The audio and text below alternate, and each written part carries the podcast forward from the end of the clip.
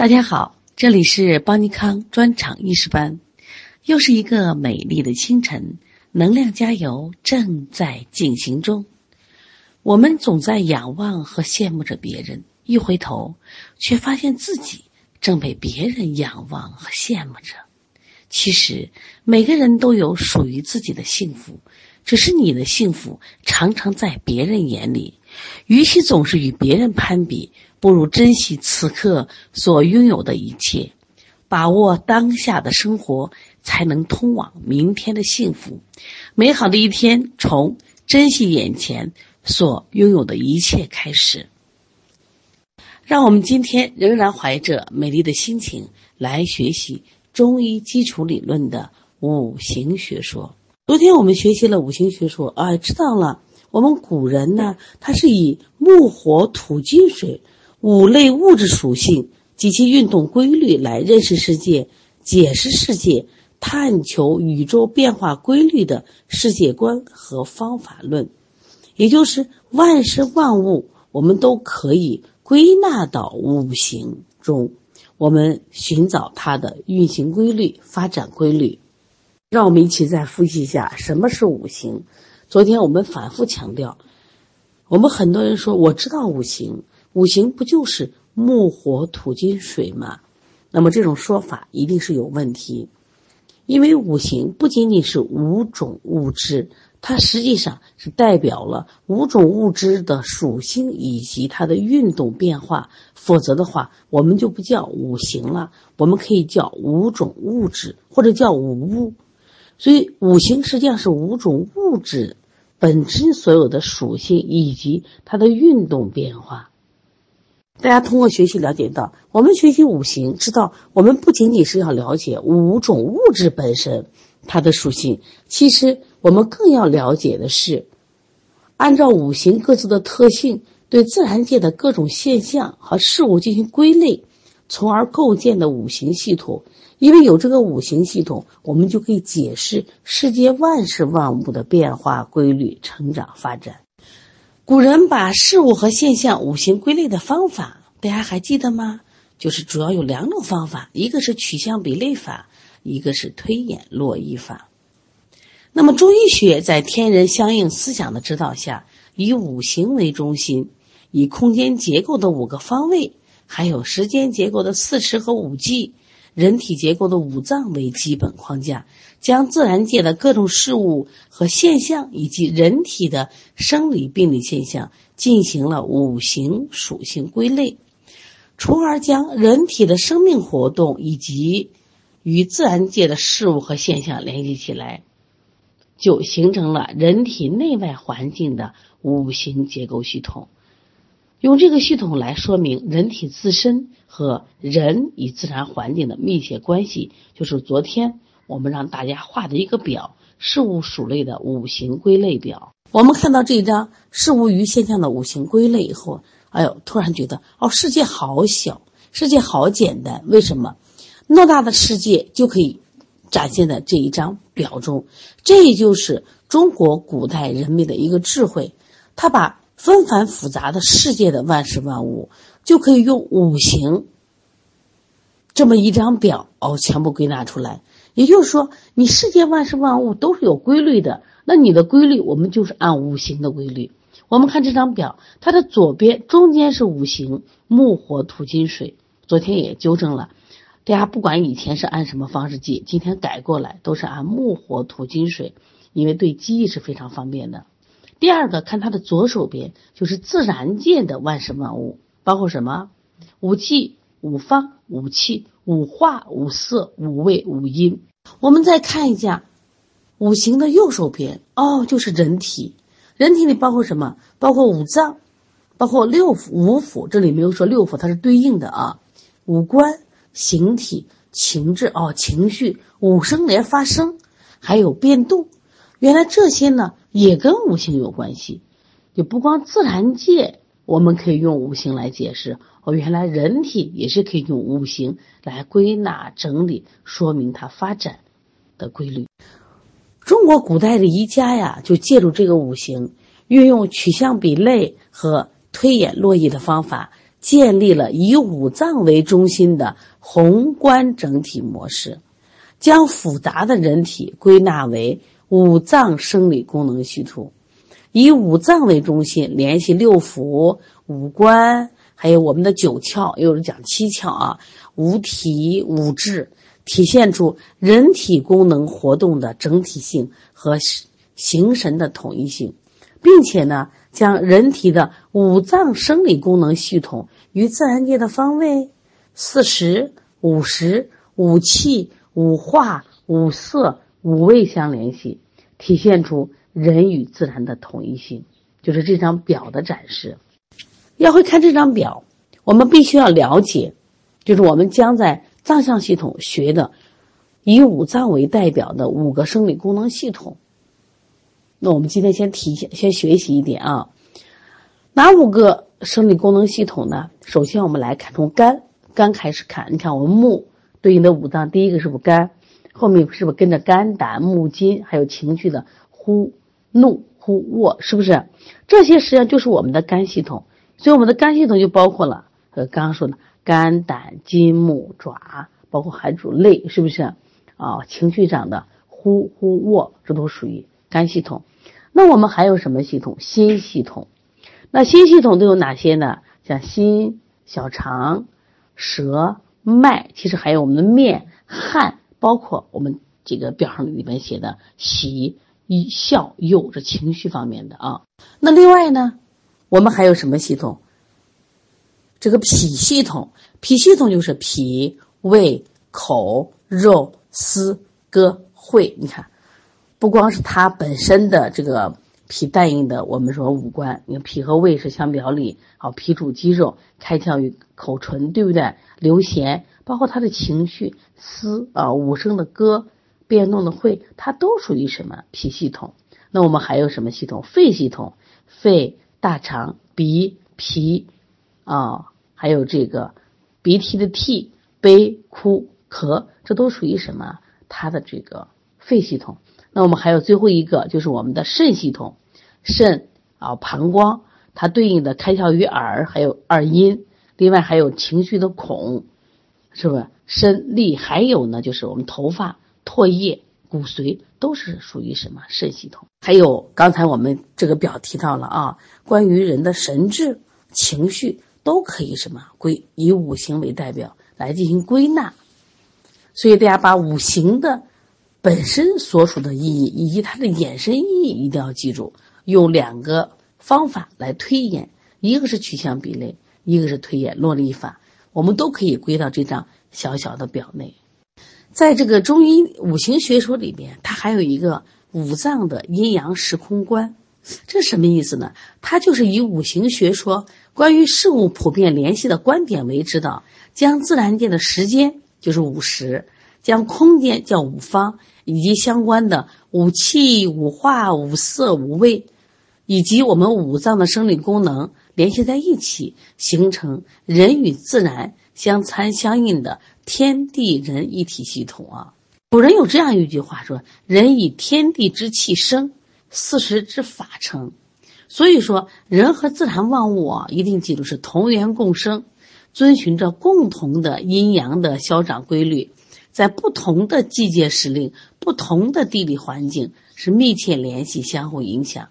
那么古人呢，就用五行理论，将自然界的五时、五方、五化、五色、五味和人体五脏的身体功能相联系，建造了这样一个天人相应的宏观整体调控模式，就是我们这张表了啊。这张表呢，我们一定要记住，对于简单的，比如对应的五脏呀，可能五腑呀。这个五官呀、五季、五方，可能大家都知道，但是我们不常用的，像这个形体的筋脉、肉皮骨、情志的怒喜思悲恐、五声的呼啸歌哭声，还有这边这边的这个五音角质宫商语。这个需要大家反复读、反复念啊，一定要把它记下来啊，因为这里确实有题啊。说你不会做，是因为这张表没记住，这张表记住了，这些题都不难啊。但是这确实是个考点。为什么今天我们又反过来再把它复习一下？它的知识呢有多难？不难，它就是把世界的万事万物归纳以五行归纳到这张表里面。希望大家把它记住就好啊。来，我们再来看一下昨天我们让大家一起画的这个表。这个表是什么？叫五行相生相克的一个示意图。这个表呢，实际上两个含义。你们在画的时候有一个外圈，还有一个里圈。外圈呢，其实代表着五行的相生关系。也就是说，这五行之间有关系吗？当然有。什么关系？木、火、土、金、水之间，它存在着一个有序的地相滋生、助长和促进的关系。它这个相生关系是什么？木生火，火生土，土生金，金生水，水生木。这个比较好理解，也就是说，在这个五行相生关系中，任何一行都具有生我和我生的两方面关系。那么这个关系我们比喻成母子关系，生我者为母，我生者为子。我们在临床中可能经常会用到这样一句话，叫“虚则补其母，实则泻其子”。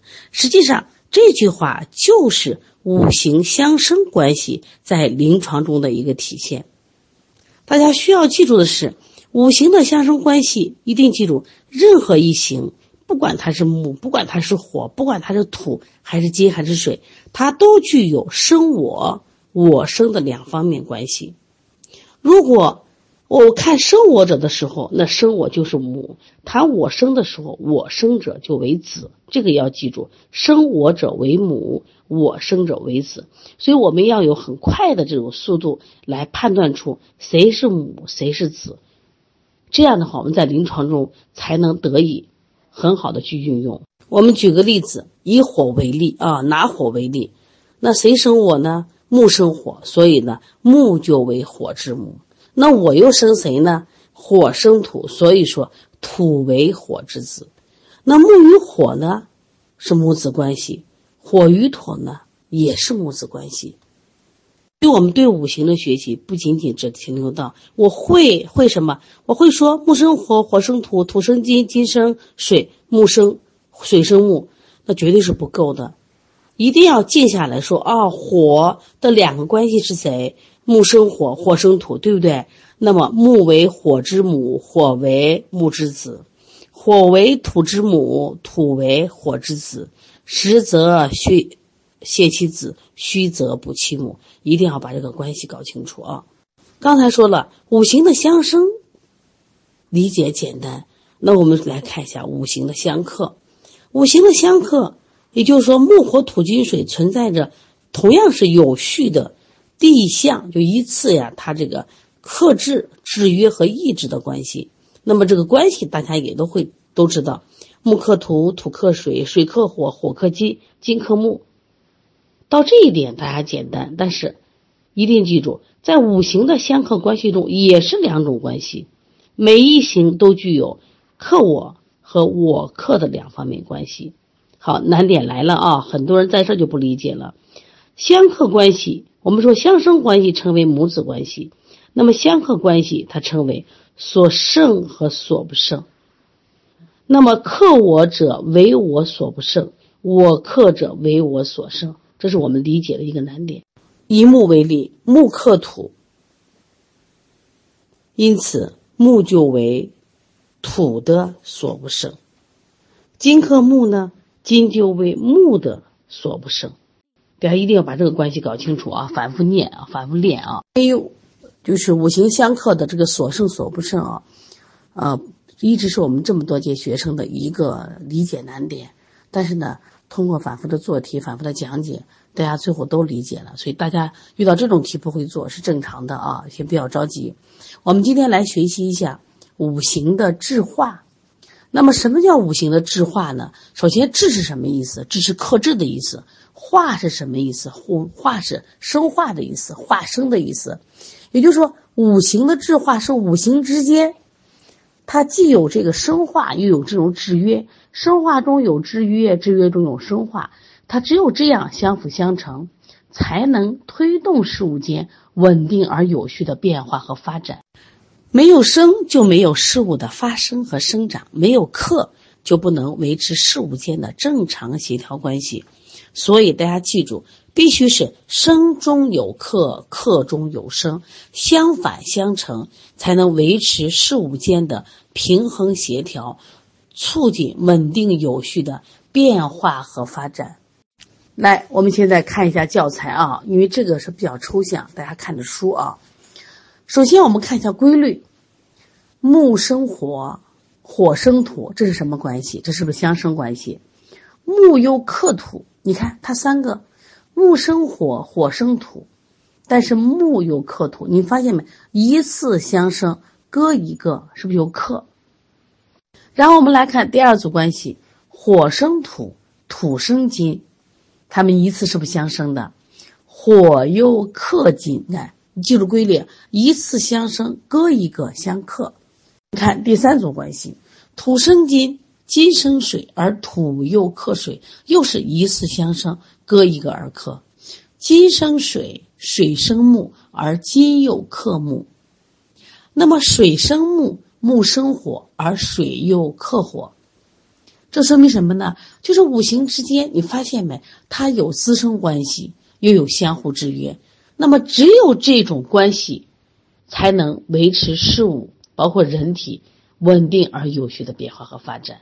所以，一定记住啊，五行制化就既有制约，又有化生。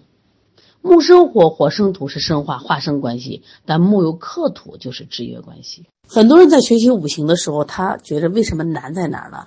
其实你说他不知道五行嘛，他都知道。那说起来都非常顺溜了。木生火，火生土，土生金，金生水，水生木，都会说。那说克呢，他也会说，是不是？哦，水克火，火克金，金克木，木克土，土克水。但是它没有相互关联起来，一定要相互关联起来。也就是说，木和火的关系是一组相生关系。火和土的关系是相生关系，但是呢，木和这个土的关系却是一个相克关系。而且不仅要了解我们看得见的，就是世界上就是这种五种物质木火土金水它们的相生相克，也要联系到我们五脏，联系到五脏它们之间相生相克、五行之化的关系。这样的话就学以有用。现在我们看教材里的第三点，叫智能生化。这个智能生化是代表什么意思呢？这是制约，生化就是相生的关系嘛。我们前面讲规律的时候，我们讲到了木生火，火生土，木又克土，这个我们都理解。那我们再进一步往下走，只有木能制土，木能克土，火才能生土，这就叫做木能制土，火才能生化。同样，火能制金，什么意思？叫火克金嘛。那么只有什么呀？火克金，土才能生金，就这种制约关系必须存在。如果这个制约关系失去的话，那土也生不了金。土能治水，就土克水，金才能生水。金制木，就是金克木，干什么？水才能生木。同样，水克火，就水制火，木才能什么？我们最后一个，水能制火，就是水能克火。才能木能生火，这就是我们讲的五行之间的质化规律，既相互滋生又相互制约，这个世界才太平。如果这个制约关系出现了问题，那么自然界就会出现各种的灾难，啊，不可能风调雨顺，那我们的身体也会出现很多的毛病。所以说，一定是质化同时存在。关于这一点，质则生化，就刚才讲的。木能制土，火才能生化；火能制金，土才能生化；土能制水，金才能生化；金能制木，水才能生化；水能制火，木才能生化。这里的“制”就是克的意思，“生化”就是生的意思。很多人说：“老师，这有个难点。”对，这就是一个理解的难点。但是如果这个难点，我们通过不断的学习理解以后呢，对你在临床中的帮助是非常大的。但大家不要着急，因为这个知识我们在后面的课程中还要反复去学习，所以刚开始接触可能觉得难一点，到后面就迎刃而解了啊。那么五行这种质化的规律，它存在的意义在哪儿呢？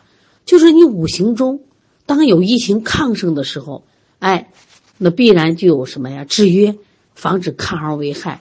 但有异行相对不及的时候，必然随着有相生，只有这样才能维持生生不息。所以说，当我们发现这个人某一个脏器，比如说心有火，是不是啊？这个时候呢，我们就拿谁来克他呢？拿肾水来克他嘛。要不然的话，你这个火就成了灾难了嘛，是不是？今天我们了解一下五行的相称和相辱。实际上，我们前面讲的是五行的一个正常的生克制化的规律，这是正常的。我们经常讲相生没病，相克也没病。那五行的这种生克异常的时候，就会出现相称和相辱。称就是加倍的意思嘛，这个侮就是侮辱的意思啊，侮辱的意思。我们来看一下概念。什么叫这个五行的相称？就是五行中的异行对其所胜之行的过度制约和克制，就相克太过了，我们称为过克，这称为异常的现象。木乘土，土乘水，水乘火，火乘金，金乘木。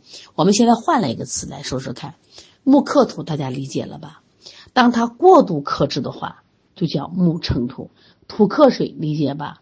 正常态。如果过分的克叫土称水，水克火，理解是不是？水乘火就是过度克制，火克金正常态，火乘金就是什么？过度克制。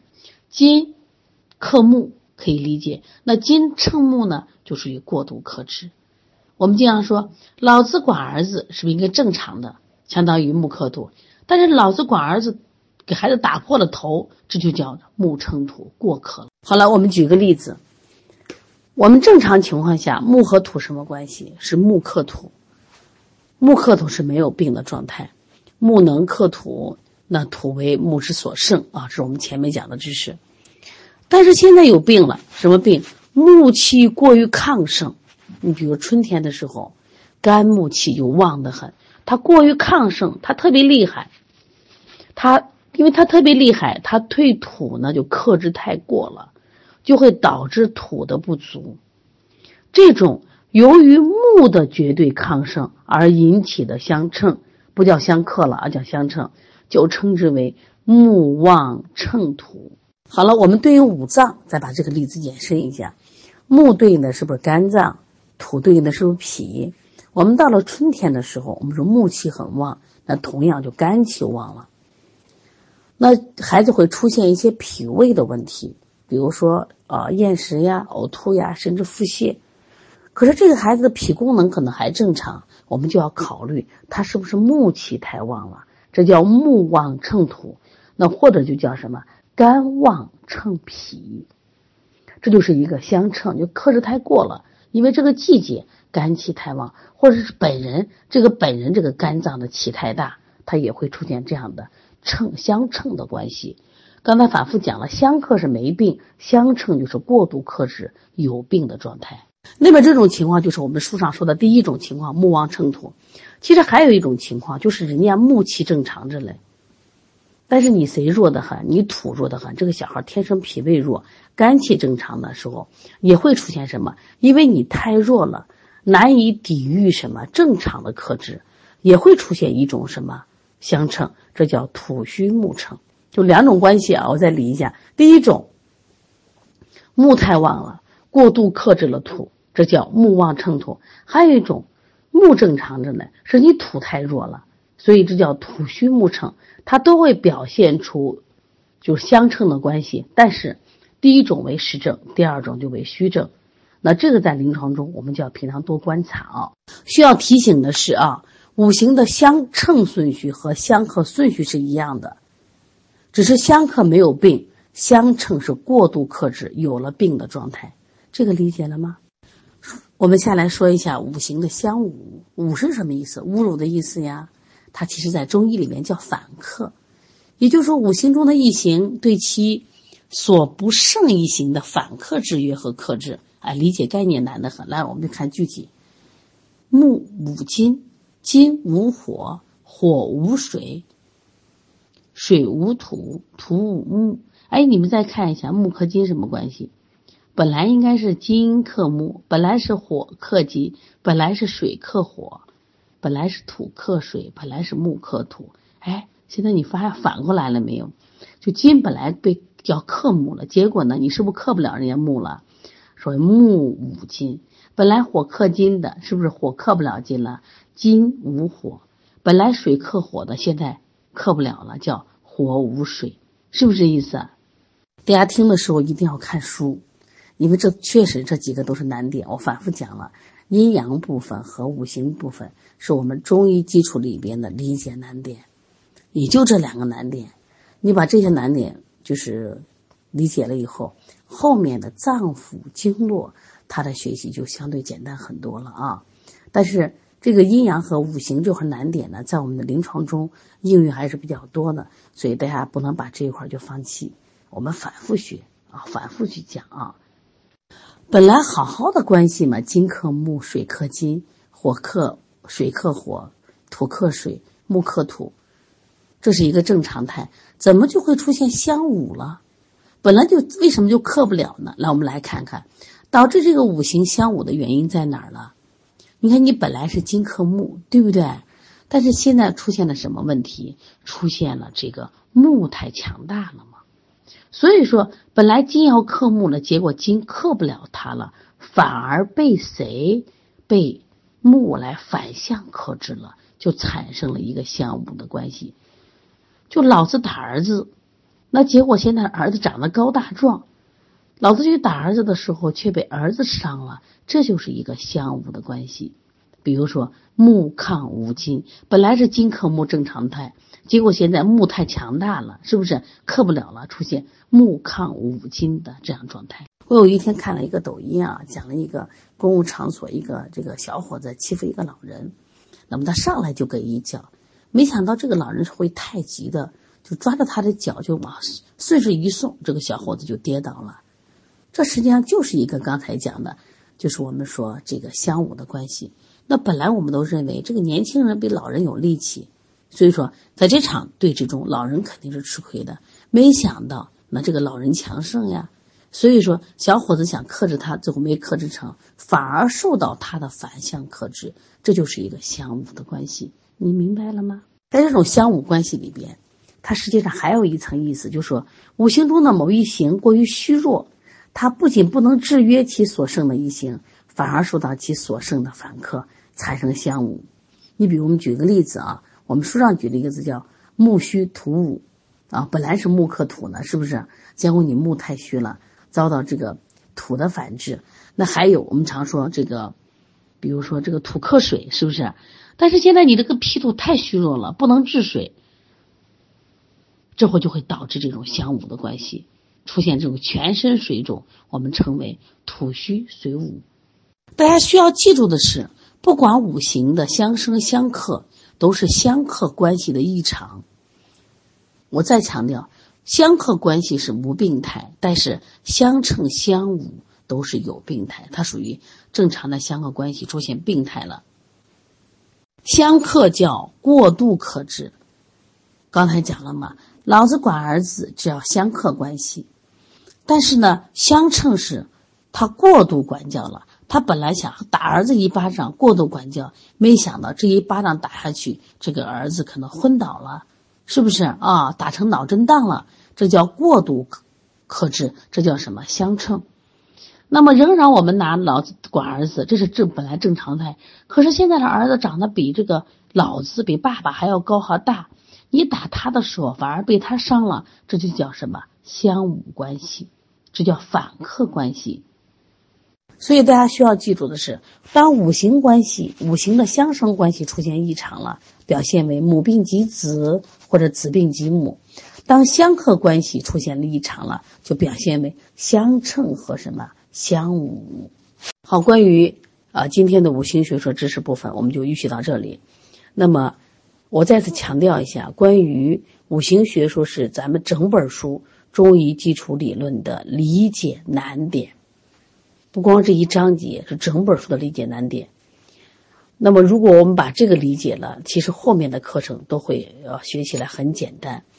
但是呢，这个五行学说在临床中的运用又很重要，所以希望大家最近辛苦一点，坚持多听课，坚持写作业。